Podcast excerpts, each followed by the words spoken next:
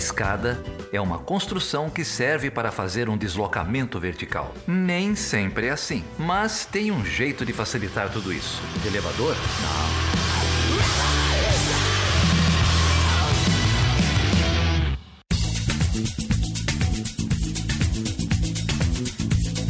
Seja bem-vindo e seja bem-vinda a mais uma edição do Chutando a Escada. O meu nome é Felipe Mendonça. E eu sou o Geraldo Zaran. E aí, Geraldo, como que você tá?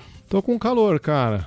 Tô com calor. tá, tá, muito quente em São Paulo? São Paulo tá um forno. É, até um, uma semana atrás tava um forno e um dilúvio, né? Era um uhum. forno até as 16, aí batia aquele dilúvio. Agora parou o dilúvio e ficou só o forno mesmo. Entendi. E com Covid ainda fica bem melhor, bem mais agradável. É, e o pessoal que não tem condição de fazer isolamento social, que não tem condição de ficar em casa, que precisa sair para trabalhar. Uhum. Enfim, a gente só se compadece porque o governo não ajuda, né?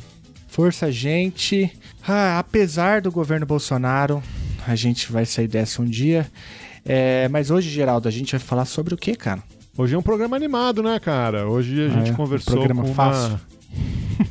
Hoje a gente conversou com uma amiga minha de longa data, Maria Beatriz Nogueira. Uhum. Maria Beatriz atualmente é chefe do escritório do Acnur aqui em São Paulo, do Alto Comissariado da ONU para Refugiados. E ela conta pra gente sobre o trabalho do Acnur aqui em São Paulo, sobre as parcerias com outras instituições, sobre é, iniciativas é, bem-sucedidas nos últimos anos, apesar de tudo e de todos. Também faz um grande apanhado do. A gente já fez outros programas sobre refugiados aqui, né? né? Ela faz uhum. um grande apanhado da situação de refugiados é, no mundo no, nos últimos anos. É, um papo animado, dá para ouvir na voz dela a, a, animação, a dedicação. Foi uma conversa bem gostosa. É, foi uma conversa muito boa. A Maria Beatriz é sensacional. O tema é pesado, já adianto né? Os, os, números não são bons, mas aí você precisa ficar até o fim para saber um pouco aí qual é o diagnóstico que a Maria Beatriz faz para gente. Então faz um mapeamento aí da situação do refúgio no mundo, na América Latina e no Brasil.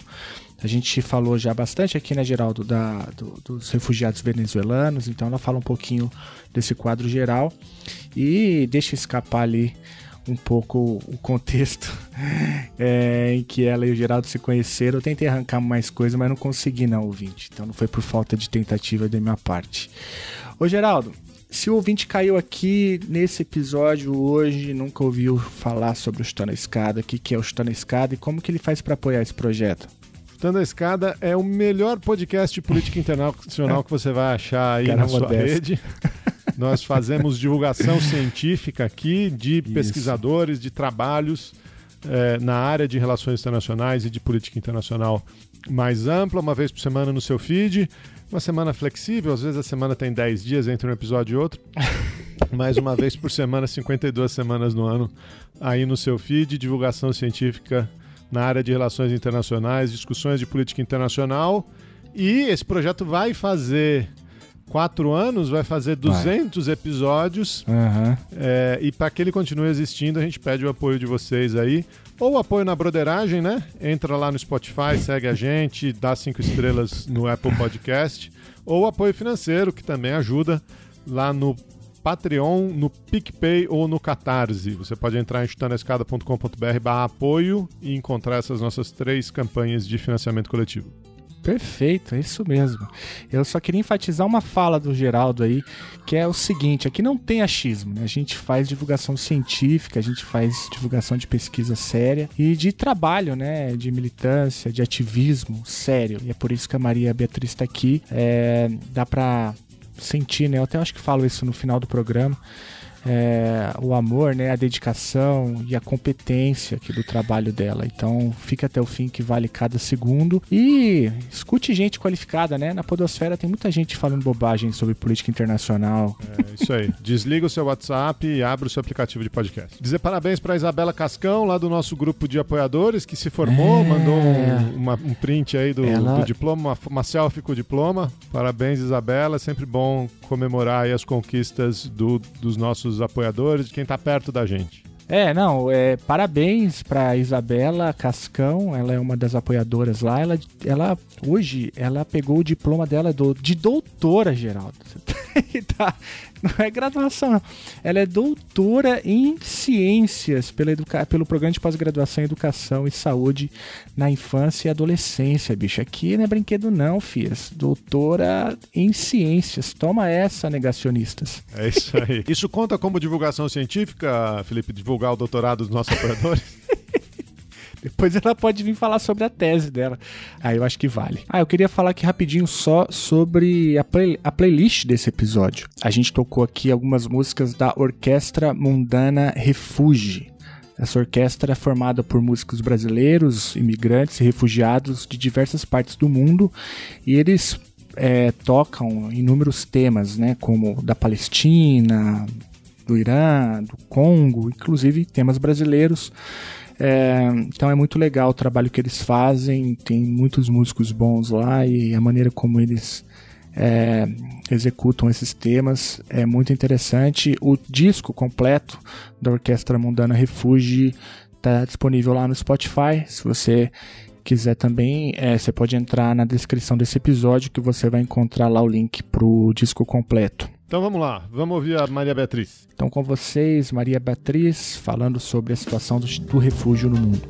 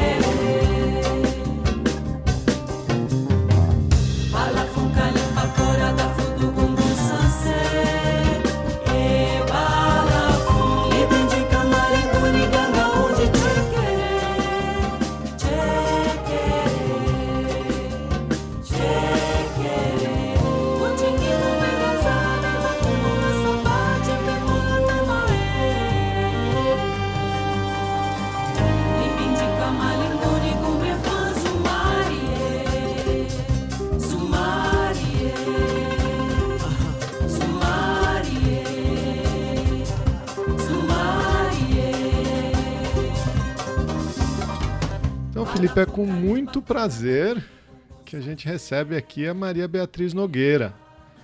A Maria Beatriz é chefe do escritório do Acnur aqui em São Paulo, do Alto Comissariado das Nações Unidas para Refugiados. Tem formação na área de, de RI, lá na UNB, uhum. na London School of Economics, depois fez um doutorado na UNB, tem, tem uma trajetória aí na área é, de tratamento de refugiados. É uma amiga querida e é um prazer tê-la aqui. Tudo bem, Bia? Como é que você está? Tudo ótimo, Gê. Só uma correção. Eu fiz réu. Eu não fiz Ah, é, não. Tem essa. já mostrou de onde veio. Já mostrou de onde veio, né? Mas muito obrigado por topar conversar com a gente. Bom, é... refúgio, né? Você, é... A Bia estava contando para a gente, ela está aqui como chefe do escritório uh, do Acnur desde 2017. A gente já fez alguns programas sobre refugiados aqui no, no Chutando a Escada. Uh, já falamos um pouco da crise global mais ampla, já falamos um pouco da nossa situação aqui, uh, particularmente com, com a Venezuela nesses últimos anos.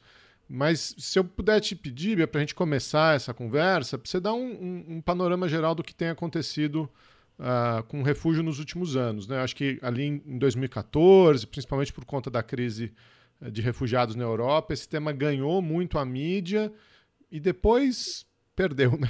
Saiu da pauta, é, como, como muitos temas humanitários vão e voltam.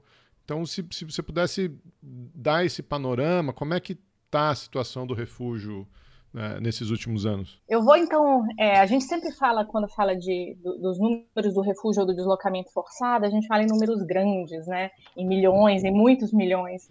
É, se me permitem, eu vou até fazer um, um, histórico um pouco de como chegamos aqui, exatamente para evitar que esses muitos milhões sejam relativizados, como são às vezes na imprensa, e depois eu vou dar o meu palpite de porquê, né, na minha perspectiva, que o momento atual, que é o momento de, de número recorde maior na história, tanto do, de número de refugiados como de deslocados internos, o maior contingente de deslocamento forçado que a gente já experienciou, no total, mais de 80 milhões de pessoas, mas por que, que isso não não está com tanta visibilidade? E como é que a gente chegou aqui? Né? Vou falar especificamente do, dos números de, de refúgio, o do deslocamento interno a gente marca outra para poder falar que são dinâmicas similares, mas um pouco diferentes. Né? Então, Atualmente, a gente está com um contingente de 20,6 milhões de refugiados no mundo.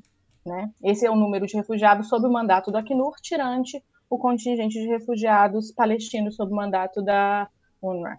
Como é que a gente chegou aqui? Né? Se a gente for um pouco atrás, né? na década de 60, a gente passou por um período de estabilidade, naquele período de mais ou menos 2 milhões de refugiados durante quase toda a década, principalmente o continente africano, no período da descolonização. E continuou assim.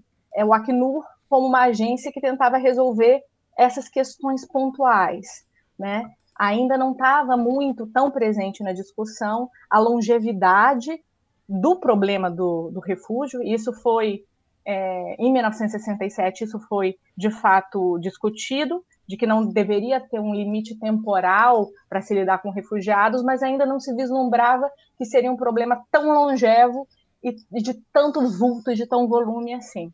Então a gente tem uma década de mais ou menos 2 milhões de refugiados nesse período, chega a década de 70, começa um aumento progressivo, 2, 3, 4. Então 70 a gente tem 1974, né? A descolonização da África Portuguesa, Grandes Lagos, né? A gente tem um crescente de centenas de milhares no conflito etíope. Então, você vai crescendo na década de 70. 3, 4, 5, fecha com 6. E em 79, você começa um movimento advindo dos conflitos da Segunda Guerra Fria, que fizeram que a década de 80 começasse com 6, 8 milhões e terminasse com 14. Como é que foi esse processo? Você já inicia 79 e 80 com, com um conflito que contribuirá com o número de, refugiados até então. Então, você começa com o Afeganistão com meio milhão, 79, e passando a década de 80, chegando até 5,6 milhões de refugiados durante a década de 80, que era uma coisa que jamais se tinha visto nada parecido com isso. Some-se a isso números crescentes também Etiópia, Indochina, América Central, Sul da África, todos os conflitos da da, da Segunda Guerra Fria. Daí chegamos de 8 até 14 milhões na década de 80. Abre 90 com um número de 17 milhões de refugiados que demorou 15 anos para voltar a se repetir. Então você chega em 90 com 17 milhões, com uma crise no Afeganistão com mais de 6 milhões de refugiados, uma coisa também né, nunca vista. Você tem Iraque, Guerra do Golfo, com 1.1, 1.2, você tem a tragédia humanitária de Moçambique, também nessa época, 90, 92, com 1,2 milhões.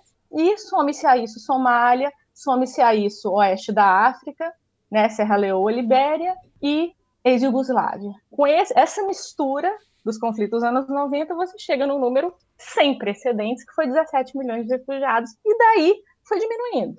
Né? Muitos desses enfrentamentos foram se resolvendo, algumas repatriações foram acontecendo, principalmente Afeganistão, que chegou de seis, passou para dois, Iraque diminuiu, Moçambique, mas você continuou num patamar ali de 10, 11 milhões, porque teve Grandes Lagos, teve Ruanda, teve Kosovo, mais para o final que Kosovo, sim, mais uma crise de refugiados do que Bósnia, do que Croácia, que foi mais uma crise de deslocamento interno. Então você fecha 90 com 11 milhões. Nos anos 2000, você consegue, continua diminuindo. Você chega à metade dos anos 2000, 2005, com 8 milhões de refugiados. Voltou aos, aos um dígito, que não acontecia desde a década de 70. E o que é engraçado é que nessa época, 2005, que foi a época da reforma humanitária, foi a época de Responsibility to Protect, né? Foi a época que se falava muito disso, porque foi quando o número de, pessoas deslocadas internamente superou o número de refugiados. Então, o humanitarismo internacional falou: ah, será que o nosso foco tem que de fato estar para dentro das fronteiras? É para lá que vai estar os grandes movimentos de deslocamento involuntário e os movimentos transfronteiriços vão arrefecer?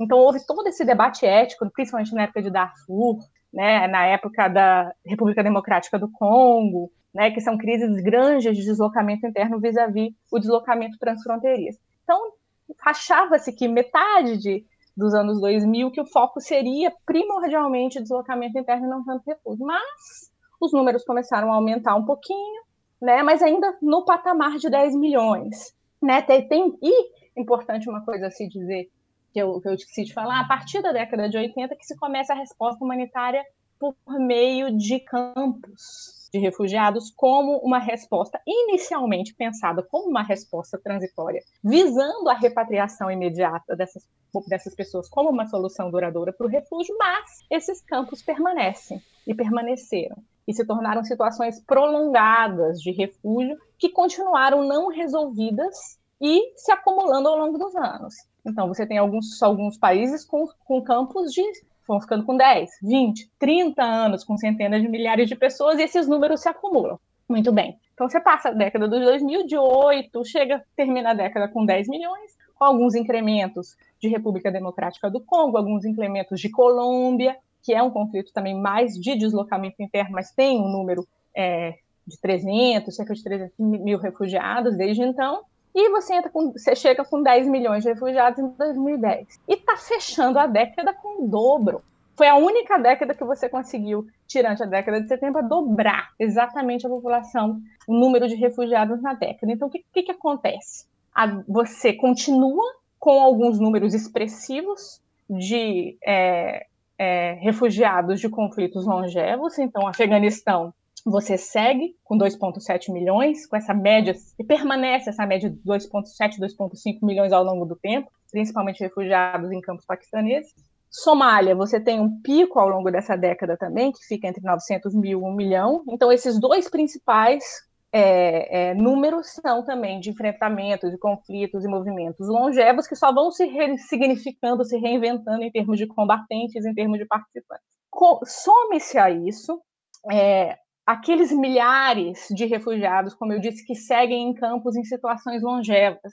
Né? Então, você tem números de centenas de milhares de refugiados do Burundi, da República Centro-Africana, de Iraque, Nigéria, Mali, Eritreia, que, aliás, um dos grandes problemas que a gente tem vivido agora na situação recente do Tigray é o acesso aos os refugiados eritreios que estão no território. Né? A gente está aqui no está trabalhando para conseguir o acesso a cerca de 25 mil refugiados em, eritreios em campos nessa região que têm sofrido violência, enfim. Eu ouvi o podcast do, de vocês sobre essa edição e aprendi muito sobre, sobre o que eu não sabia sobre esse conflito.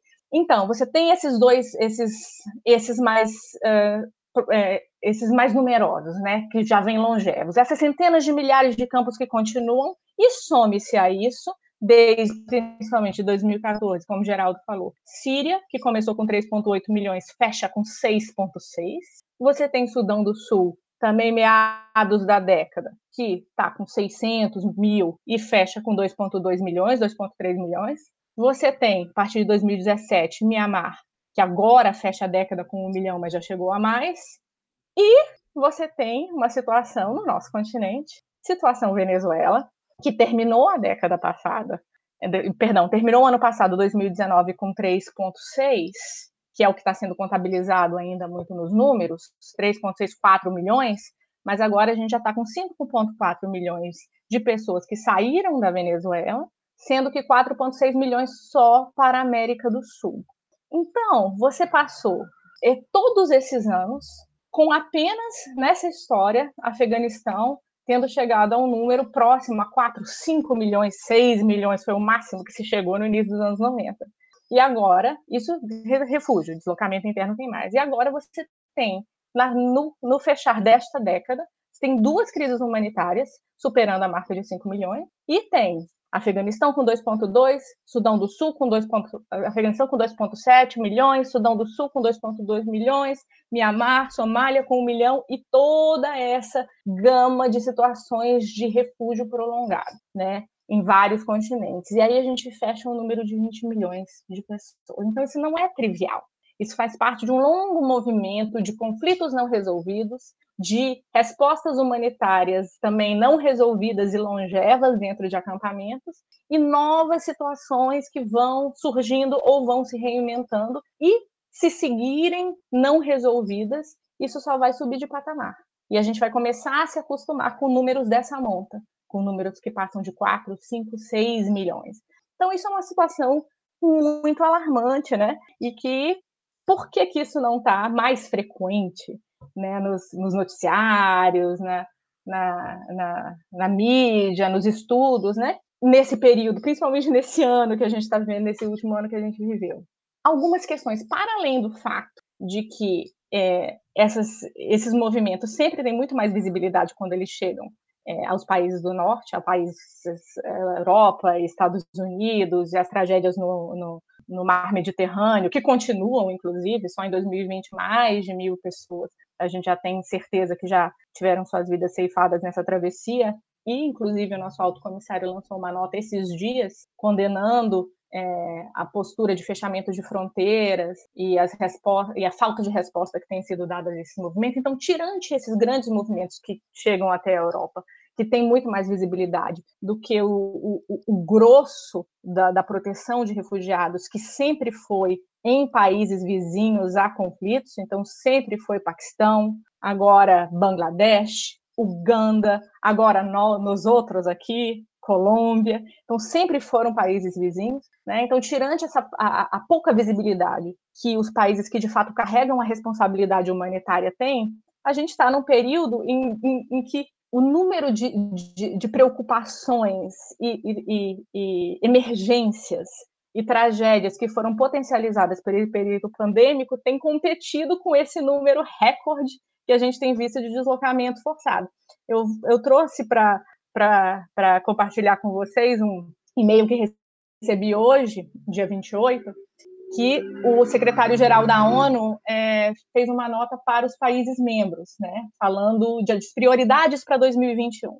Então, a nota começa assim, falando de Covid-19, 2 milhões de vidas perdidas, custos econômicos, 500 milhões de empregos perdidos, pobreza extrema, de volta a níveis nunca vistos numa geração, maior desigualdade, fome novamente crescendo, fragilidades globais, declaramos guerra na natureza e a natureza está striking back, né? está se voltando contra isso. Crise climática, desastres naturais causaram perdas de cerca de 210 bilhões de dólares, colapso da biodiversidade, tensões geopolíticas, necessidades humanitárias crescendo e agora o deslocamento forçado chegando a níveis nunca vistos. Mas aí segue risco de é, proliferação nuclear e de armas químicas, direitos humanos retrocedendo, enfim.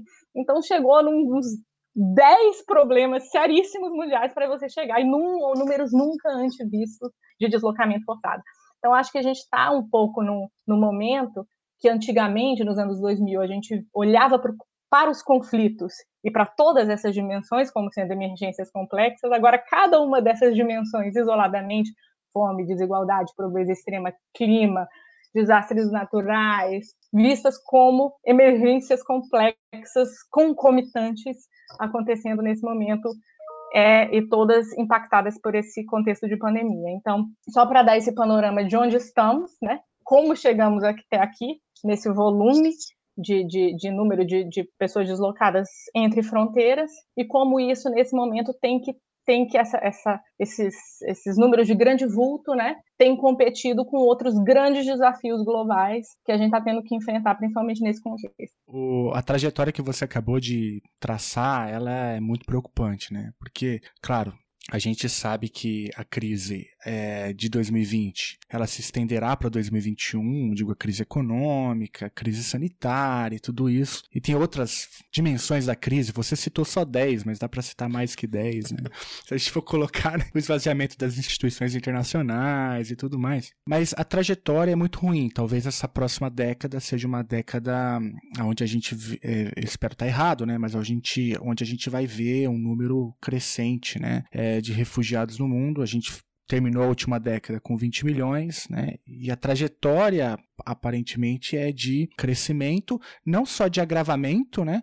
Mas eu acho que a tua fala também mostra um pouco a pulverização, né? Você tem novos polos crescentes, gravíssimos, né? É, situações precárias que geram ali movimento de pessoas. Mas eu queria te perguntar ah, especificamente sobre a América Latina, né? Porque ah, na tua fala apareceu dois nomes. Apareceu a Colômbia, que foi objeto de várias pesquisas suas, né? Se não me engano, mestrado e tal. E apareceu a Venezuela, que eu acho que é o tema que domina a pauta do refúgio, é, não só no Brasil, mas no continente, né? Porque a gente sente mais e tal. Mas é, ainda nessa, nessa, nesse movimento de, é, enfim, panorama geral, né? Qual é a, o papel da América Latina dentro desse quadro que você acabou de desenhar? É, fica concentrada mesmo na Venezuela, na Colômbia, é um outro foco? Como que você tem enxergado a nossa região? É, a nossa região sempre foi vista primeiro é, desde a, da, da, principalmente do, dos movimentos que, que, chacoalharam a nossa região inicialmente, que foi é, nos anos 80, os fluxos da América Central, né? É, desde então, a nossa região é vista primeiramente como uma região de vanguarda legislativa e normativa na área do refúgio. Né? Então, foi por causa de Nicarágua, El Salvador, Honduras e dos fluxos tanto de deslocamento interno como de refúgio da época que se em 1984, a gente tem a Declaração de Cartagena, que é um instrumento regional, né, que traça diretrizes para a região e, é, de uma forma muito inovadora, expande a definição de refugiados, para além de outras coisas. Né? Então, você tem uma definição expandida de refugiados que você já tinha no continente africano, você traz ela né, com ainda mais elementos para a América Latina de modo que essa declaração começa a inspirar o desenvolvimento de legislações nacionais inclusivas, né, que consideram a pessoa refugiada não só perseguida individualmente, por razão de raça, religião, nacionalidade, opinião política, pertencimento a grupo social, mas também as pessoas que são é, atingidas por graves violações de direitos humanos, né, falência institucional, é, ocupação, questões de grande perturbação para da ordem pública, inclusive foi é no fulcro dessa é, definição da Declaração de Cartagena e do que o pessoal do refúgio chama do espírito de Cartagena, parece uma coisa ainda um pouco spooky, né, uma coisa meio fantasmagórica, mas o espírito de Cartagena é o que inspira legislações nacionais a terem uma definição mais ampla de refugiado, às vezes não exatamente igual à definição de Cartagena, mas generosas, também como é o caso da que está na lei brasileira. Então, isso é, trouxe para a região uma vocação, vamos dizer assim, de avanço legislativo. A cada 10 anos tem uma nova conferência de, de Cartagena mais 10, Cartagena mais 20, Cartagena mais 30. Todos os países se reúnem para rever esses princípios e traçar compromissos importantes nesse marco. Então, você trata, trata por exemplo, de criou-se programas de reassentamento solidário na região, com base nesse espírito de Cartagena. Então, o Brasil, por exemplo, por algum tempo recebeu refugiados colombianos é, que estavam no Equador, por exemplo, numa troca de solidariedades e de compartilhamento de responsabilidades entre os países. Né? Então, você tem outros também programas, outras iniciativas comuns de, de melhoramento do sistema de refúgio, de trocas de experiências. Então, aqui sempre foi visto como uma região que salvaguarda é, essa normativa, por um lado, e também uma região sempre de integração local. Então, uma região em que a solução duradoura ao problema dos refugiados, a questão dos refugiados, seria tratada por meio de integração local. O que, que significa isso? Significa que não seria uma região que traria para si soluções humanitárias de é, campos ou assentamentos precários, né?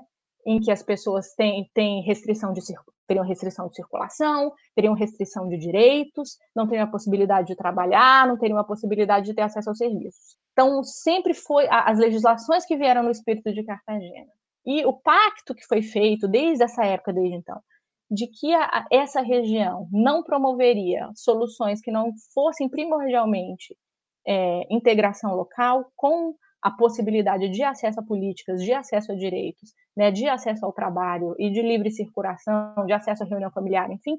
Então, isso sempre que pautou todas as discussões. Né? Há desafios, a questão colombiana é uma questão longeva, temos essa questão venezuelana que é mais é, é recente, a questão da própria América Central se reinventa, né? a gente tem é, movimentos muito sérios de fugas e deslocamento involuntário da América Central, tanto para o norte como para a nossa região aqui na América do Sul, pelas por é, fugindo de gangues e grupos e tal. Então isso tem e tem encoraja-se que essas que essas pessoas sejam de fato tenham seus pedidos considerados e reconhecidos como refugiados por meio de perseguição em grupos sociais específicos. Então essa sempre foi a a, a, a vocação né? Então, sempre se viu as Américas como esse porto seguro normativo de avanços e trocas conjuntas e de possibilidade de, de acesso a direitos. Né? Não que isso não venha com desafios, quando falarmos do Brasil, eu posso citar exemplos talvez mais concretos de como direitos que estão na lei às vezes precisam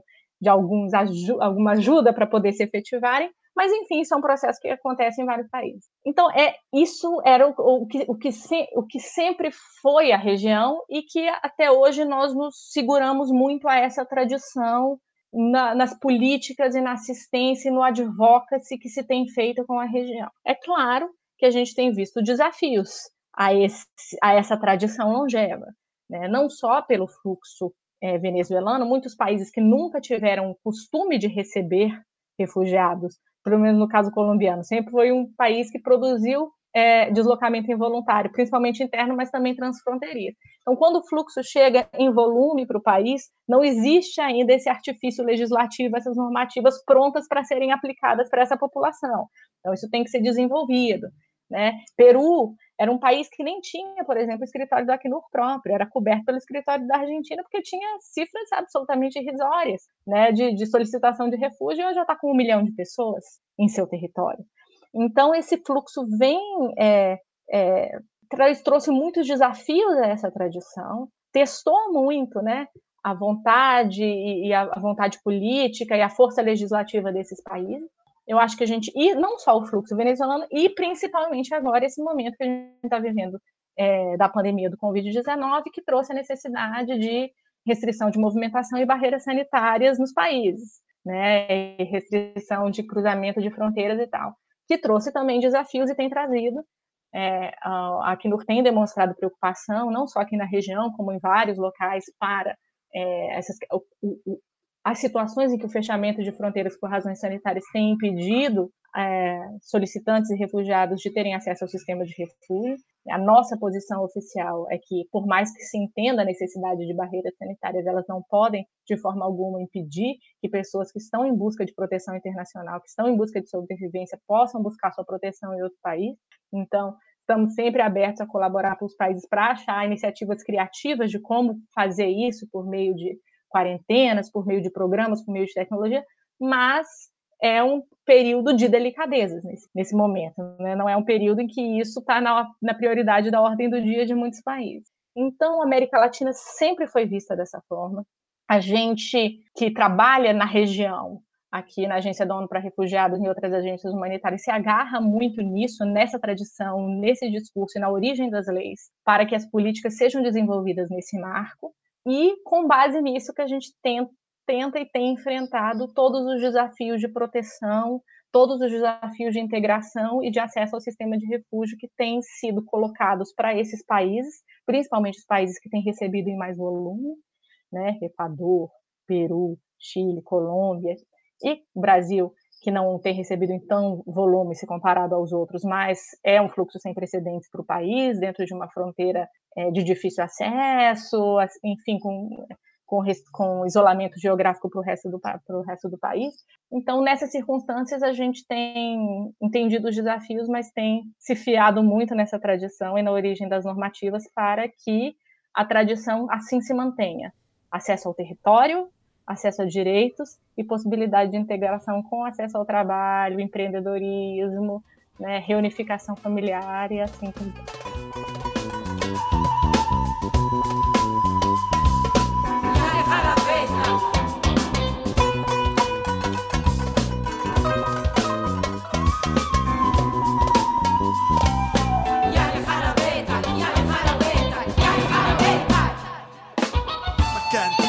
ورا فني مشوى وشاشة بلا شاب ما له أي معنى. خروجي من الأرض مسألة وقت فقط وعمل الأحسن مش لألك أجر بالسما بس بدي مكان فيات وحق ابني أنا مش قاتل بس قادر أجرم من أجل حقي. عشان وطني قلبي قاعد بيكتب اسمي. بديش مجند إسرائيلي تمنع دفني وطني. بدي أندفن بنفس المقبرة اندفن فيها جدي ومن طفولتي بحلم لما أكبر أصير جندي. مع الوقت جبت لمين بدي أنتمي. محمود عباس فتح حماس ولا جبهة. خليني حر حواري لأنه كله مرتزقة مش قادر أتعامل مع شعب عايد جوا كذبة. الصورة حلوة والخلفية مدمرة. صرنا بدنا فيزا إحنا مشان ندخل وطننا. شكله الشعب اللي هون التهب بالثورة. نسي العراق ونسي شفي الأوصاب هو أنا الرافض إنسان بمستوى عادي والمتوفر بيه عمان في الظروف وإنسان عادي فليش ما أنتمي للثورة حرة فيها صاحب العمل والأجير بنفس المستوى. ولا رصاصة خليك هادي ولا كيف وإسرائيل شعبها كله جيش احتياطي. Yeah, é, eu vou te perguntar sobre o Brasil. Quero falar sobre o Brasil e, e vou te perguntar sobre o Brasil, mas eu, antes eu queria voltar um pouco seu, na sua primeira intervenção, né? É, quando você foi traçando o histórico do refúgio, o histórico do, do sistema todo, né? É, e, e, até um pouco agora nessa sua última fala. Eu, eu não vou entregar desde quando a gente se conhece, mas. Não, claro que vai. Mas a eu gente. Estou aqui só para saber disso. Nem desde quando, nem, nem sob que condições. Mas. mas. É, a gente um pouco é um, um produto dos anos 90, né? A, a nossa formação acadêmica e, e, profissional, num certo sentido, é um, é um produto dos anos 90, uma época em que se falava de globalização, uma época em que se falava de multilateralismo, uma época em que se falava é, em que existia uma, esperança, ingênua ou não, de que o sistema multilateral fosse funcionar. Eu acho que isso marca a nossa trajetória, a nossa trajetória de muita gente na nossa geração que, que foi uhum. trabalhar no sistema multilateral ou que foi estudar as instituições do sistema multilateral, meu caso e tal.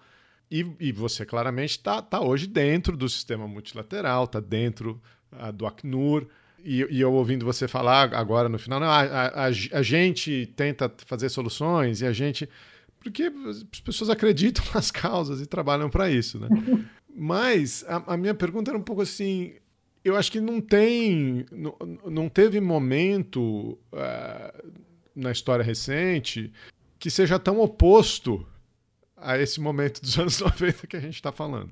É, uhum. Você teve ali o, o, os anos Bush nos Estados Unidos, tal, algum, alguma, algum descrédito de instituições internacionais, ataques a instituições internacionais, mas acho que nada tão é, drástico como o que a gente tem vivido é, nos últimos anos. Né? É, tanto em termos retóricos como em termos é, estruturais. Né? Instituições é, com falta de recursos, com é, países se opondo abertamente, saindo de arranjos multilaterais, é, ou, ou, se contrapondo a arranjos multilaterais. E assim, queria saber um pouco como é que você se sente com tudo isso, como é que você vê tudo isso, porque é lógico que tem, tem o impacto profissional, pragmático, como é que eu trabalho dentro dessas circunstâncias. Mas tem um negócio talvez mais filosófico, fundamental, né? Enfim, sei lá, ouvindo você, essas coisas me vieram na cabeça. Assim. É muito engraçado isso, né? Porque é, quando, dessa época, que desde a época que eu conheço Geraldo, né? Que foi quando eu entrei na universidade, foi no auge da Guerra do Kosovo né, em 99, já disse. E assim, e é, era uma época que a gente debatia em que esses conflitos, exatamente o que, que ia se fazer no marco desses conflitos, seja em termos de resposta multilateral, seja em termos de investimento humanitário, era o que estava colocado na ordem do dia e, e, e com muitas e com muita, muita discussão, muito debate, muita crítica, inclusive, né? E a gente acreditava na, na, nas resoluções das, que saíam da, das instituições multilaterais, podia até não concordar, mas a gente viveu muito isso. A gente chegou, entrou na universidade na, na década das conferências, que, que foi até o início dos anos 2000. Então, todo mundo que entrou na universidade nessa época sabia o que, que era Viena, o que, era Beijing, o que, que era Cairo, então tudo que tinha sido construído, né? Gênero, saúde sexual reprodutiva, direitos humanos, universalidade, indivisibilidade. Mas eu acho o seguinte, pelo que eu tenho visto desde então, e eu concordo com o contexto de muito de ataques nunca antes vistos a esse multilateralismo normativo que foi o que a gente chegou, que era o das, dos tratados e das revisões dos tratados e das grandes conferências e dos grandes consensos, meio ambiente, racismo, intolerância. Então a gente chegou com esses princípios. Então como que a gente implementa é, né, a indivisibilidade, a saúde sexual e reprodutiva, enfim. Então, um, um, um, ataque muito grande a esses que a gente tem visto e tem tido que lidar com isso, com esses, esses essa norma, esses princípios fundamentais do multilateralismo. Né?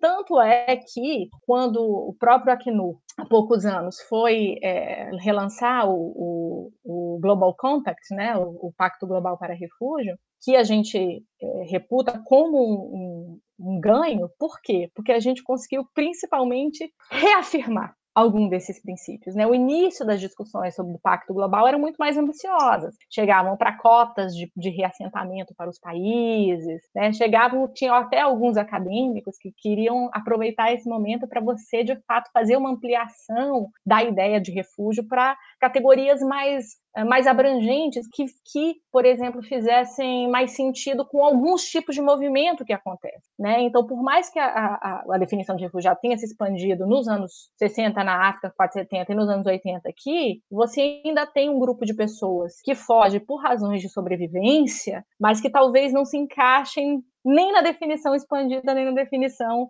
é, mais clássica de refugiado. Então havia também uma esperança, eu lembro, quando se estava falando um pouco do Pacto Global, que a gente pod poderia se investir nesses avanços normativos e tal, mas o que se felizmente conseguiu foi reafirmar muitos dos princípios que a gente já tinha visto como consagrados, né? Porque e a gente foi visto como um avanço. E se, se, se não conseguiu se avançar em novos padrões, aí vem o pragmatismo. Você inove metodologias. Então, a partir da reafirmação de princípios, quais são as metodologias e os protocolos e os tipos de pactuação que você vai conseguir fazer com governos para que esses princípios se transformem em metas e ações e compromissos com prazos e desembolso. Então, estou falando isso, Gê, porque no, no trabalho humanitário a gente tem chegado nisso. Eu acho que tem esse um ponto, como a gente não não consegue, não, não vislumbra mais uma época de novas é, é, inovações normativas, é, como a gente viu na década de 90, a gente se segura a elas e tenta exercer um tipo de pragmatismo meio internacional burocrático de como a gente consegue viabilizá-las de modo é, com, as, com, as, com novos tipos de metodologias e novos tipos de instrumentos e medições, enfim, né? E, é, e, eu digo isso porque, e também existe toda uma linha de raciocínio que fala como as organizações internacionais ou as agências humanitárias também se tornam em burocracias autocentradas dentro dos seus próprios princípios e regras, enfim, né? Tem é, Barnett e Finemore, que falam muito disso, né? até citam o Acnur como exemplo. E isso acontece, e muitas da, da, dentro do multilateralismo, isso eu aprendi uma vez estando aqui, a, as áreas especializadas em humanitária, em refúgio e imigração dos países doadores também entram um pouco nessa lógica. Né? Então, você tem alguns backlashes ou algumas discussões que vão mais para frente, menos para frente no campo normativo, mas no fim das contas a gente faz um a gente tem uma emergência aqui que precisa de fundos dessa monta para é, para esse propósito, caso contrário, esse tipo de emergência vai se desenrolar, enfim. Então, no final das contas, é, a gente trabalha e espera e almeja que os avanços normativos alcancem os nossos sonhos normalmente e alcancem o propósito do que é de fato o trabalho humanitário, que é um serviço público. Né? Eu sou a primeira a falar contra a toda aquela coisa de ah, os trabalhadores humanitários, altruísticos e heróis, nada. Ninguém está trabalhando de graça, todo mundo tem salário, todo mundo tem suas contas para pagar, todo mundo tem processo, procedimento de trabalho, meta e tal. Então é um serviço público que a gente faz. né? mas com um propósito por trás de, de, de apoiar e de servir a determinados grupos de pessoas. Então, a gente espera que os avanços normativos alcancem esse propósito normalmente e expandam ele para que a gente, para que a burocracia consiga chegar às reais necessidades das pessoas. Enquanto isso não é possível, a gente vai com algumas alternativas. A primeira é, é, tentando ajustar os procedimentos e metodologias e burocracias, e você vai fazer um acordo, tentar agir às vezes bilateralmente com base nesses princípios, e também que tem sido um movimento muito grande, é, e também de acordo com várias discussões e tendências acadêmicas que têm sido colocadas, o movimento da, das, é, das organizações humanitárias de lidarem com entes subnacionais, né? Então, existe uma discussão muito forte também sobre o papel das cidades e papel dos entes subnacionais, e isso chegou também à, nossa atuação no dia a dia. Eu, no meu trabalho aqui em São Paulo, e meu escritório cobre é, as atividades do Acnur no sul, sudeste do Brasil e Bahia, não faz muito sentido geograficamente, mas é porque eu tenho jogado um, um war com meu chefe, então a gente tem, eu tenho abocanhado territórios estados no Brasil para poder cobrir, porque é, para dar força e ânimo para o escritório e a gente conseguir, é, dentro da estrutura da operação do Brasil, é, a, conseguir acompanhar mais pessoas. Então, o escritório começou pequeno, mas agora a gente já cobra uma região mais abrangente do Brasil. Mas a gente, nesse meu no escritório aqui, a gente lida muito e fundamentalmente com entes subnacionais, né? com cidades, com políticas públicas locais, com municípios, com a disponibilidade de abrigamento, a disponibilidade de serviços, porque no fim das contas muitos desses entes são os que respondem primeiro às emergências, são os serviços que são demandados, são as políticas que são acionadas. Então isso é um outro tipo de, de é, alternativa que a gente tem usado para poder trabalhar e às vezes até para inovar vis-à-vis -vis as posições de governos nacionais, é trabalhando com entes subnacionais. Eu vou dar um exemplo. É, aqui em São Paulo, por exemplo, a gente tem é, criado por lei, regulamentado, um, um conselho participativo representativo de imigrantes na cidade de São Paulo, eleito, que inclusive vai ser, vai ter sua, sua nova composição eleita agora nos próximos meses. Então, são pessoas que chegaram, tanto refugiados como imigrantes que chegaram em São Paulo, que, por força de lei, não, não podem votar no Brasil, mas, mas agora, na cidade de São Paulo, podem representar, podem ser reeleitos né, como representante da população migrante. E com o poder de participar e de monitorar políticas e de definir planos, de definir métodos, de definir monitoramento de desembolso. Então, você tem uma história de, de, de refugiados que vão a abrigos, casas de acolhida, fazer campanha, né? Você tem votações expressivas de algumas comunidades, você tem disputa de votos de outras, e as pessoas de diferentes nacionalidades se frequentam e, e falam de seus problemas e propõem e lidam com, com recursos e com metas e com políticas. Então, esse tipo, por exemplo, de, de, de é um exemplo de inovação subnacional, né, de uma cidade, vis-à-vis -vis o que temos não só no Brasil como em outros países. Você não tem um comitê federal participativo como esse, não só no Brasil como em outros países. Então isso tem sido uma outra estratégia de, da gente conseguir talvez driblar uma pouca disponibilidade de inovação normativa, né, para poder chegar e por, outros, por outras vias, por outras interlocuções ou metodologias na, no tipo de atuação que a norma merece. Bom, não sei se é a sua posição institucional, mas você claramente é muito mais otimista do que eu quanto ao futuro do sistema multilateral. Mas é, achei demais e, e, acho que você já já vou emendar, então, é, explica pra gente, né, a, a, atuação do, você, começou a dar alguns exemplos aí, falou de, de entes subnacionais e tal, explica pra gente um pouco o que, que é a, a atuação do escritório do Acnur, dos escritórios nacionais do Acnur e, em particular, do escritório do Acnur é, em São Paulo que você lidera e, e, enfim, e a situação né, de refugiados é, no, no, Brasil. O, o, escritório ele é, ele é responsável por qual pelo Brasil todo, por, por uma região? Como, como é que funciona? O, agora, a operação é, do Acnur no Brasil ela é mais é, ampla, né? A gente tem a sede da operação que fica em Brasília, que, que é quem normalmente lida com o governo federal e com assuntos legislativos mais abrangentes, e que tem é, as unidades é, temáticas que amparam todos os outros escritórios de campo, então, onde fica a unidade é, de proteção, de meios de vida, de programa, de comunicação, análise de dados, enfim. E você tem escritórios de campo aqui no Brasil. O, o, o, maior escritório de campo hoje fica em Boa Vista, né, com, com mais de, acredito que mais de 80 colegas no momento.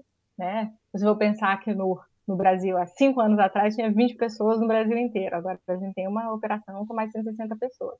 Então, você tem um escritório grande em Boa Vista, que é, lida com, com todas as fases né, do, do, do deslocamento involuntário e assistência humanitária em região de fronteira, então registro, então provisão de itens, itens alimentícios, itens não alimentícios, abrigamento, gestão de abrigo, né? A gente está com atualmente nove né, abrigos é, em Boa Vista e no escritório de fronteira, que fica em Pacaraima, né, dois abrigos indígenas. Então, você lida com, no, no auge né, da, do deslocamento é, aqui para o Brasil, é, a gente chegou já a ter mais de 8 mil pessoas nesses abrigos, já eram mais, já chegaram a ser 13 abrigos, chegou até quase 8 mil, mais de 8 mil pessoas, inclusive.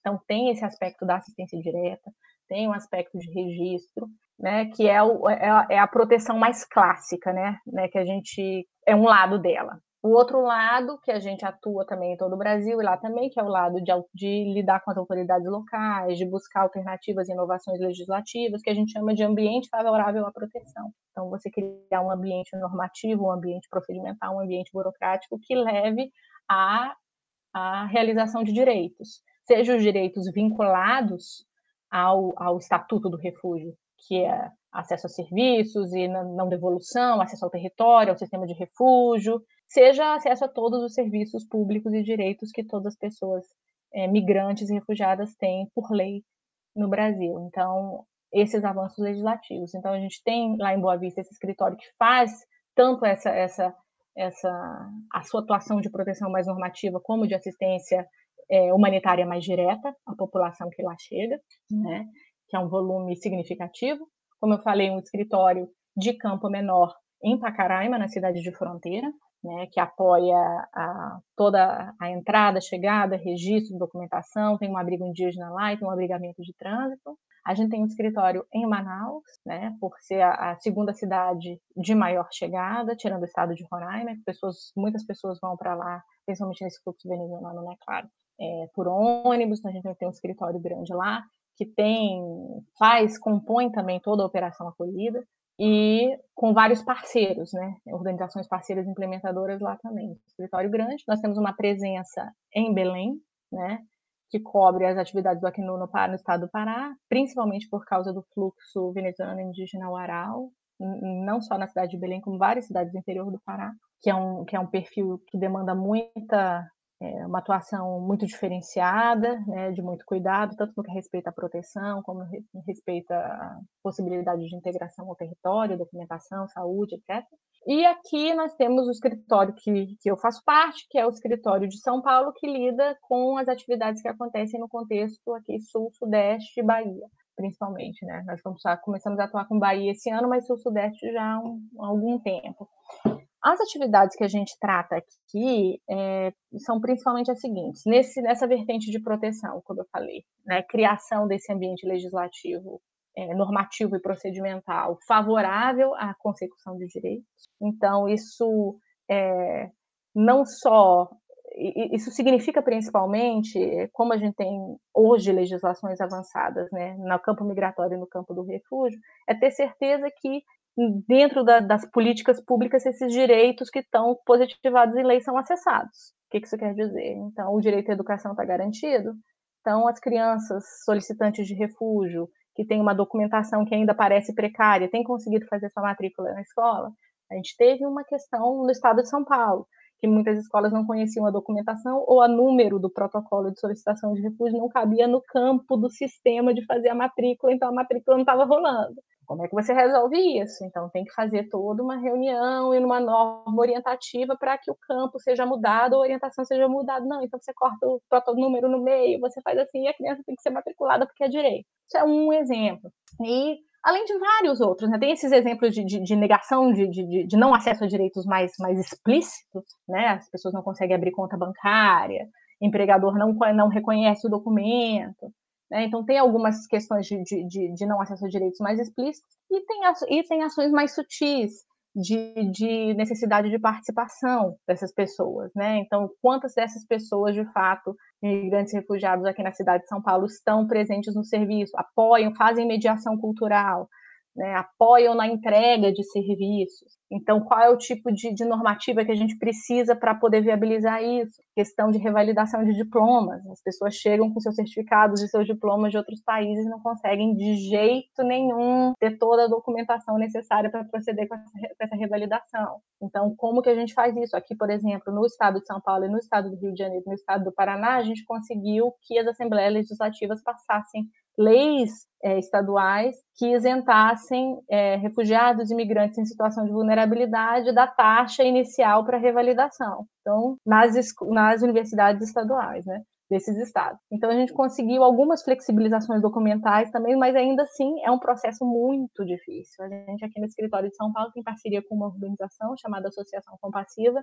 que trabalha especificamente em apoiar a população refugiada, solicitante de refúgio, em protocolar esses processos e acompanhar esses processos. Então é, é toda uma linha de financiamento, uma expertise de como você vai fazer isso. Então, você vê a, a, a, refugiada de qual nacionalidade? Ok. Então a documentação tem qual língua? Ok. Então você vai nessa universidade. Essa tem, tem a, a o, o, pessoal que é mais da, da reitoria que é mais receptivo, mas a pessoa do curso dela, do curso de farmácia, é horrível. Não, então a gente vai para outra universidade, que o curso é ótimo, o pessoal é ótimo, super receptivo, mas exige uma prova em português para saber o nivelamento. Então, não vamos nessa, vamos.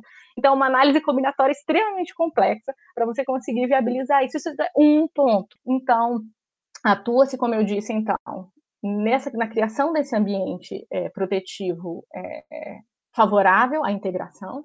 A gente atua muito também numa linha que tem crescido muito no humanitarismo internacional, que é a linha que a gente chama de meios de vida, né, que é de promoção de integração por meio do acesso ao trabalho, acesso ao empreendedorismo. Isso nunca foi a vocação da humanitária. Né? Então, nunca se pensava em agências humanitárias fazendo parceria com iniciativa privada, criando plataformas de empregabilidade, fazendo é, avaliação de mercado para saber quais são as áreas em que as pessoas possam, possam mais se inserir. Então, isso tem crescido muito dentro das agências humanitárias, porque as pessoas que é, se deslocam forçosamente, elas, elas aliam a sua necessidade de proteção à sua necessidade de integração. Então, elas se deslocam para localidades em que elas acham que elas podem reconstruir suas vidas, achar trabalho, né, conseguir abrir seu negócio. E se isso não, se os empregadores não conhecem isso, não conhecem essas boas experiências, você não consegue se cadastrar como MEI, mas você consegue, mas você não, não tem captacionalmente para você, para o seu negócio, não dá, né? Então, agências humanitárias estão criando toda uma inteligência, muito também provocada pela academia. Então, eu leio muito vocês para saber qual vai ser a próxima tendência do meu trabalho, porque sempre dá um, uns dois, três anos para a gente se chacoalhar e começar a mudar os rumos também a partir das, das, das, dos debates dos especialistas. Então, as organizações como a Acnur, que era uma organização de advogados, agora tem economistas, tem estatísticos, tem pessoas que já lidaram no, no, no mercado para saber exatamente quais seriam as melhores estratégias para você potencializar investimento social privado, né, sensibilização de RH, para que essas pessoas consigam se inserir no mercado de trabalho. Então, tem essa atuação também, né, muito forte, é, de integração e de meios de vida. Fora isso, e para terminar, a atuação aqui no escritório de São Paulo, a gente lida muito com é, parcerias, né, instituições parceiras, instituições comunitárias que já vêm trabalhando no território há muitos anos e que a gente apoia com financiamento, enfim, para que é, consigam prestar serviço especializado a essas pessoas. Então, é, instituições como Caritas Arquidiocesana, aqui em São Paulo, no Rio de Janeiro, no Paraná, Serviço Jesuíta, temos parcerias com todas essas organizações que conseguem fazer esse trabalho na ponta. E, finalmente, a gente tem também atuado muito, muito, muito, e tentado, né, na medida do possível, como eu disse, é fortalecer e especializar as políticas públicas locais que, que idealmente vão naturalizar o atendimento à população refugiada em suas políticas. Então, você tem, aqui em São Paulo, você tem um cenário mais avançado, você tem um serviço de referência específico, enfim, mas Em outros municípios, como é que você faz? Você, você especializa os serviços já da área de assistência social, então você tem um CRAS, você tem um CREA de referência onde essas pessoas podem ir. Como é que está a situação dos abrigamentos públicos? Os abrigamentos públicos existem, tem vagas, são só para população em situação de rua, né, que é um perfil com necessidades um pouco diferentes da população refugiada que chega. Então, como é que você facilita, equipa abrigamento para essa população? Como é que você faz essa sensibilidade? Que tipo de apoio você pode dar? Algum município está disposto a fazer um aporte em abrigamento dessa população? Se sim, como que a gente faz esse apoio? Como é que faz, a gente faz essa persuasão? Né? em, em toda sorte de políticas, né? políticas de saúde, agentes comunitários de saúde, pode ter mediadores culturais de diferentes nacionalidades que fazem, façam línguas diferentes para atuar como agente comunitário de saúde naquelas regiões que a gente sabe que a população migrante, que a população refugiada é mais predominante. Então tem todo um, uma reflexão em termos de especialização de políticas públicas, aporte e apoio a políticas públicas, porque idealmente, e esse é um dos paradigmas né, do novo humanitarismo, como se diz, idealmente a humanidade não tem que estar. O que tem que existir são políticas locais que naturalizam e têm flexibilidade o suficiente para se adaptar a esses fluxos e conseguir responder a eles. Então, chegam haitianos, no caso de imigrantes, chega um número em profusão, quais são as políticas e serviços que têm que ser acionados? Esse fluxo venezuelano, etc.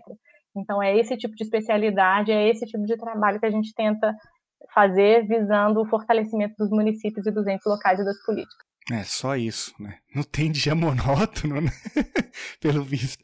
É um trabalho forte de ativismo, mas também de múltiplos saberes, né, de articulações das mais diferentes ordens. Eu estava aqui anotando o que você falou e vai desde o governo federal, os governos estaduais, né, os entes subnacionais, enfim, entidades da sociedade civil, universidades, é uma, é, imagino que seja bem como eu disse, não tem, não tem, não tem dia monótono, né? Uma coisa interessante, você falando isso, Felipe, é quando a gente estava, na época que eu e Geraldo ficávamos estudando teoria na universidade, que a gente, é, é, a gente estudava essas negociações em vários níveis, né? Putnam, se não me engano, né? Negociação ah, em vários níveis. A lógica do jogo dos dois níveis. Exato. Então, assim, eu acho, eu teoricamente pensava sobre isso e tal. Mas é muito interessante quando você tem, por exemplo, na mesma semana, fazendo parte de uma organização humanitária, você tem que fazer articulações e negociar com o governo federal a partir de uma linha os entes subnacionais a partir de outra, países doadores que querem informação de para onde está indo o dinheiro e os programas que eu paguei, organizações da sociedade civil, algumas mais pragmáticas que implementam políticas, algumas mais aguerridas e ativistas que querem mudar os tipos de violações que estão sendo perpetradas, outras agências da ONU, né, que, que não há literatura que diga que essa relação é sempre pacífica, porque não é, a gente tenta que seja, mas é, tenta se trabalhar junto e sempre se trabalha junto, mas nem sempre com, a, com, toda a coordenação que deveria ser, coordenação humanitária sendo também toda uma área do conhecimento. Então, tem outras agências da ONU, né? E, finalmente, a, os beneficiários do nosso trabalho, as organizações comunitárias, as pessoas em si.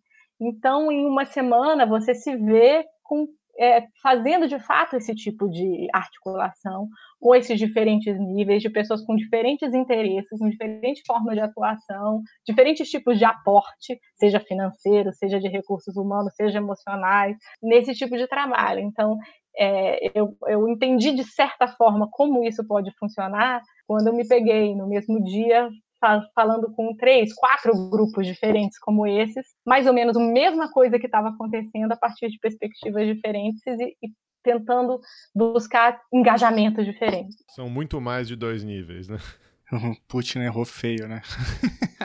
Bom, é, eu queria aproveitar, então, a gente, enfim, passou por várias dimensões, as múltiplas, os múltiplos níveis né, que envolvem o teu trabalho. É, ra claro, rapidamente, enfim, mas dá para entender bem a complexidade, né? Mas eu queria voltar então um pouco aos, talvez, os números agregados do Brasil, né? Porque a gente falou bastante dos números em escala global, você fez essa, é, essa linha cronológica que deu para ver bem, deu para entender bem claramente assim qual que é a gravidade do período atual, né? A gente depois você fala um pouco da trajetória do continente. É que, é, e agora começamos a falar um pouco da tua atuação, é, mas eu me perdi um pouco aqui no, nos números do Brasil, né? A gente tem é, já números consolidados de 2020, a pandemia agudizou, é, de fato os venezuelanos é, são os principais responsáveis pelo, pelos refugiados, quanto desse montante são reconhecidos pelo governo, quantos não são, a gente tem um aumento de mulheres, crianças, enfim, dá para traçar um pouco assim esse quadro do Brasil? É, nos números aqui é, do Brasil, atualmente, os últimos números que a gente tem publicados é que de refugiados reconhecidos no Brasil, a gente tem cerca de 59 mil refugiados, quase 60 mil, sendo que desses, 46 mil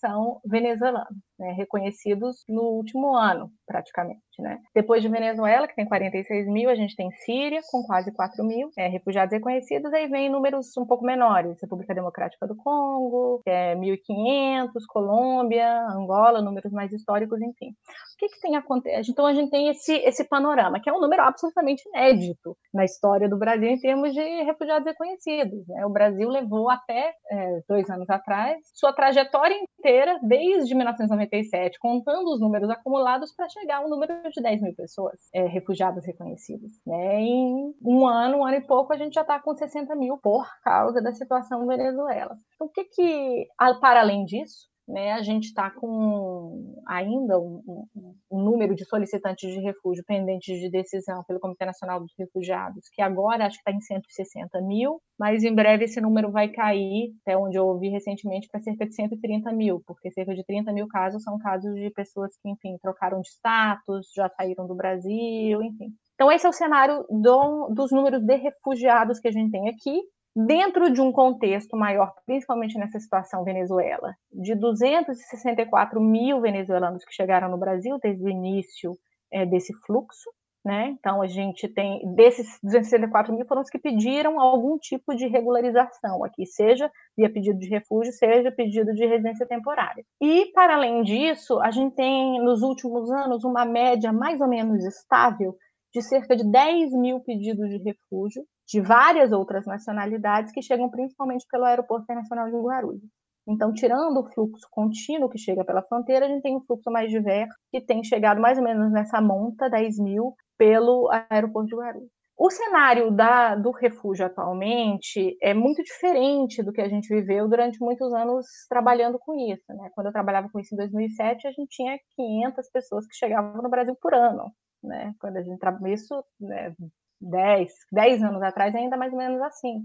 Então você sabia os casos pelo nome, você lembrava, puxava de memória. Né? Agora você tem esse tipo de cenário. Né? Já há alguns anos, tirando o, o, fluxo haitiano, que entrou muito pelo sistema de refúgio é, desde 2010, por muitos anos, até que se achasse outra é, é, solução migratória, o Brasil achasse outra solução migratória para o fluxo haitiano, mas para esse fluxo de solicitantes de refúgio tem sido há alguns anos esse número de diferentes nacionalidades, 10 mil, tirante o fluxo de fronteira que chegava, é, gente, normalmente quando a fronteira estava aberta, 500 pessoas por dia entrava, dessas metade pedia para se regularizar no país, então cerca de 250 dias pedia para se regularizar no país, dessas chega de cerca de 15 a 20% eram totalmente hipossuficiente. Então, desses 250, a grande maioria tinha recursos para seguir viagem, seja para o interior do Brasil, seja para outros países seguir sua viagem, mas de 15 a 20% desse fluxo hipossuficiente. Não tinha dinheiro para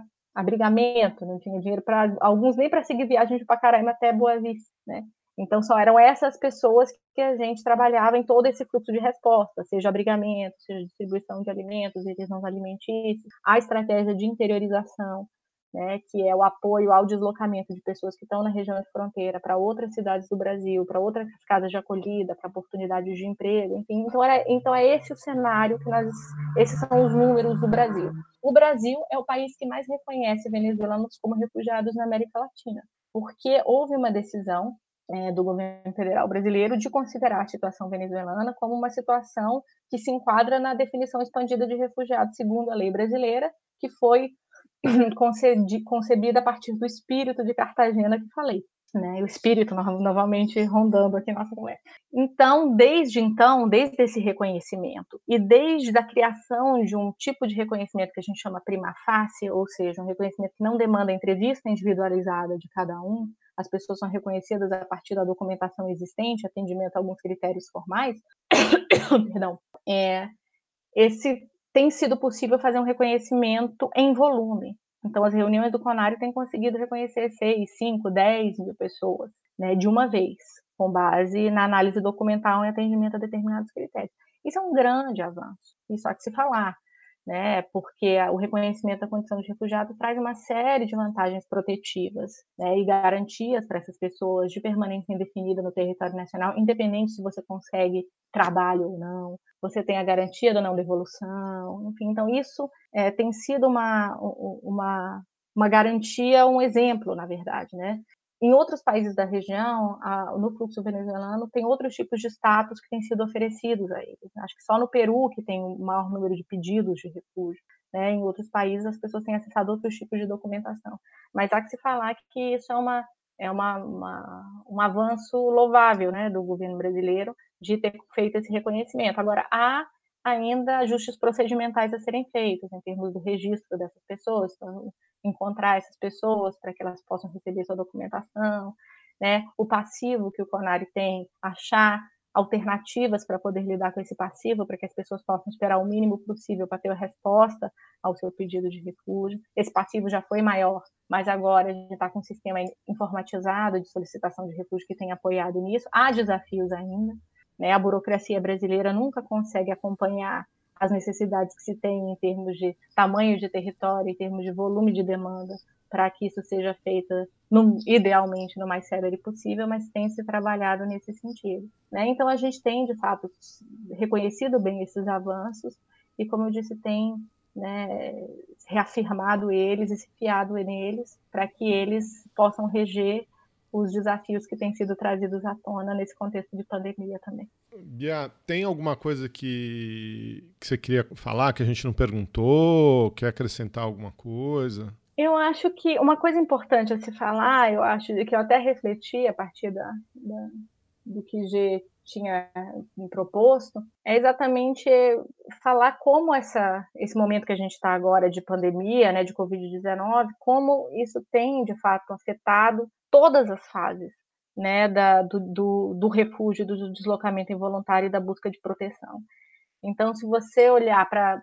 Perguntam muito, né? Qual é o impacto, qual tem sido o impacto do Covid. Então, então se você olhar desde o acesso ao território, né? Então, começa por acessar o território e acessar o, o, o sistema de refúgio. Então, você tem uma situação de que muitos países, mais de 160 países, adotaram fechamento de fronteira, a maioria deles né, com, sem, sem nenhum tipo de exceção.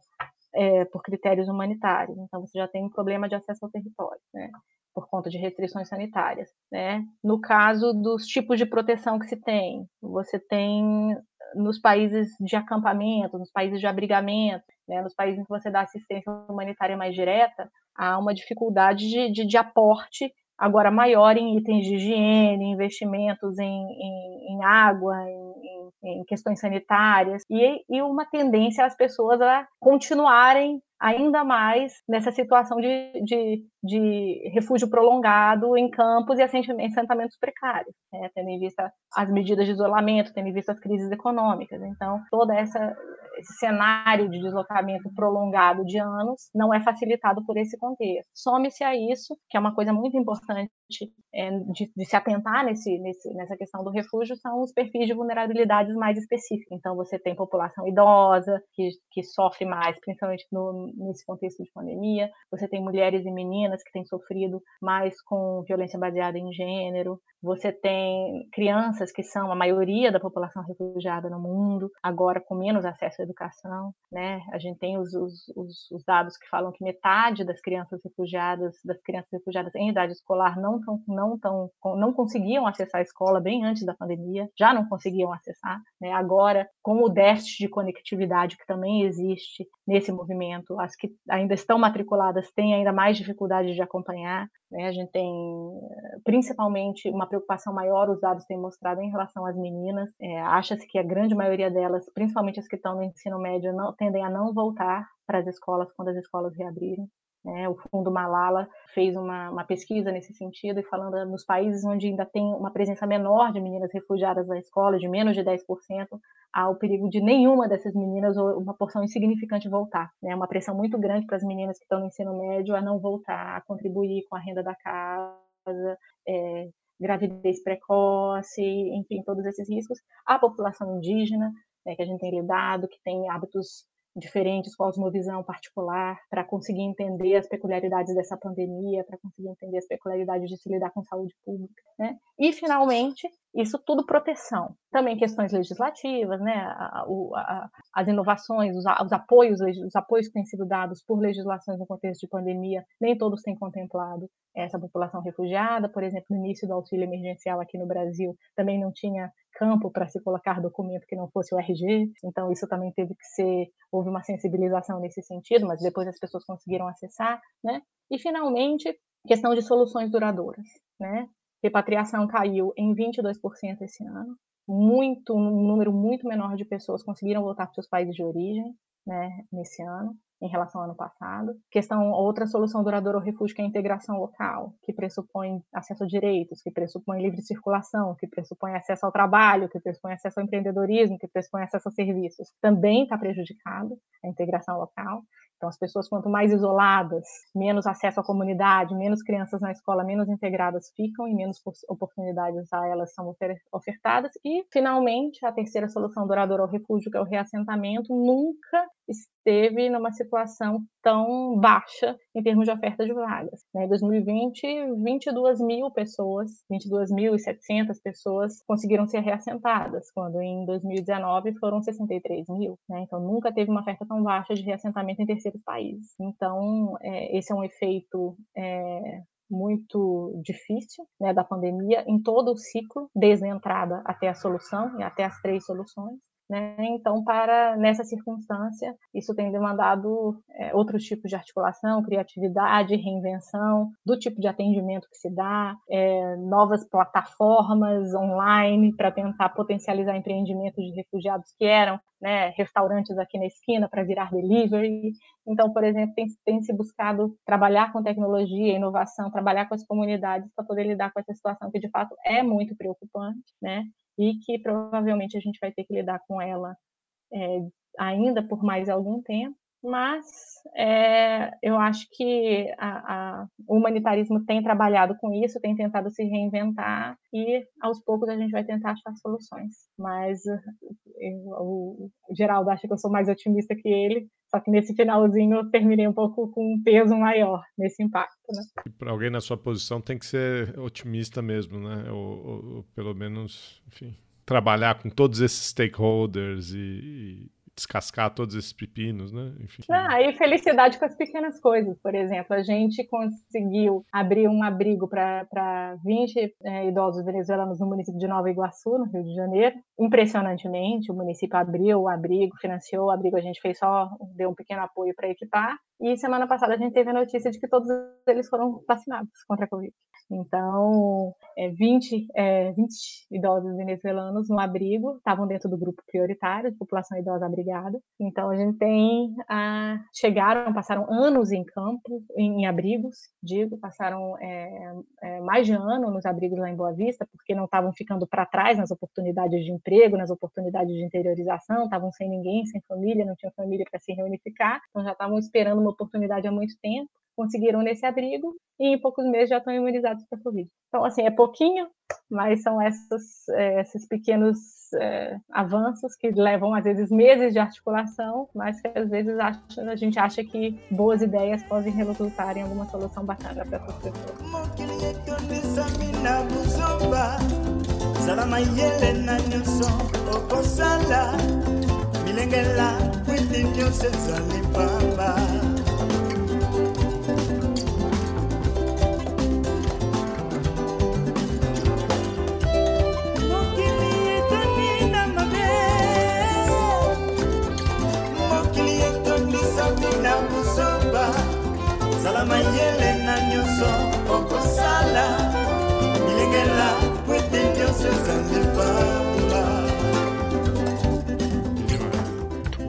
Bia, só tenho a agradecer é, seu tempo, é, seu entusiasmo. Acho que isso fica muito claro na sua voz, os ouvintes vão, vão sacar é, rapidamente todo esse, todo esse seu entusiasmo, essa sua dedicação é, à causa dos refugiados, ao auxílio humanitário essas pessoas, à garantia de direitos.